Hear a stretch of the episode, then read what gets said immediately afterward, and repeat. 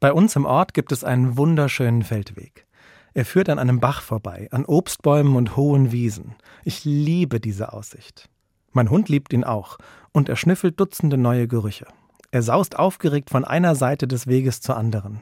Hier riecht er das Gras, da hört er eine Maus rascheln.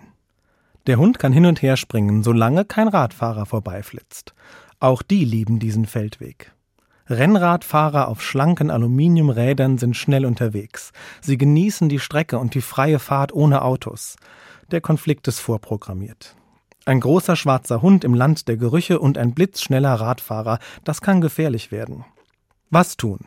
In öffentlichen Parkanlagen und Grünflächen muss ich den Hund anleihen. Wo keine Anleihenpflicht besteht, wie auf meinem Feldweg, muss Herrchen oder Frauchen wachsam sein und den Hund rechtzeitig rufen. Und Radfahrer machen es leichter, wenn sie ein Signal geben, klingeln zum Beispiel.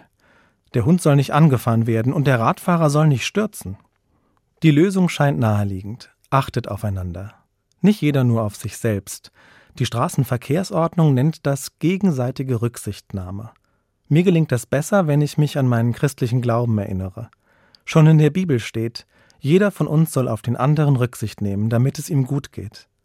Rücksichtnahme tut allen gut, weil eine Menge Stress erspart bleibt. Mir, den Radfahrern und dem Hund.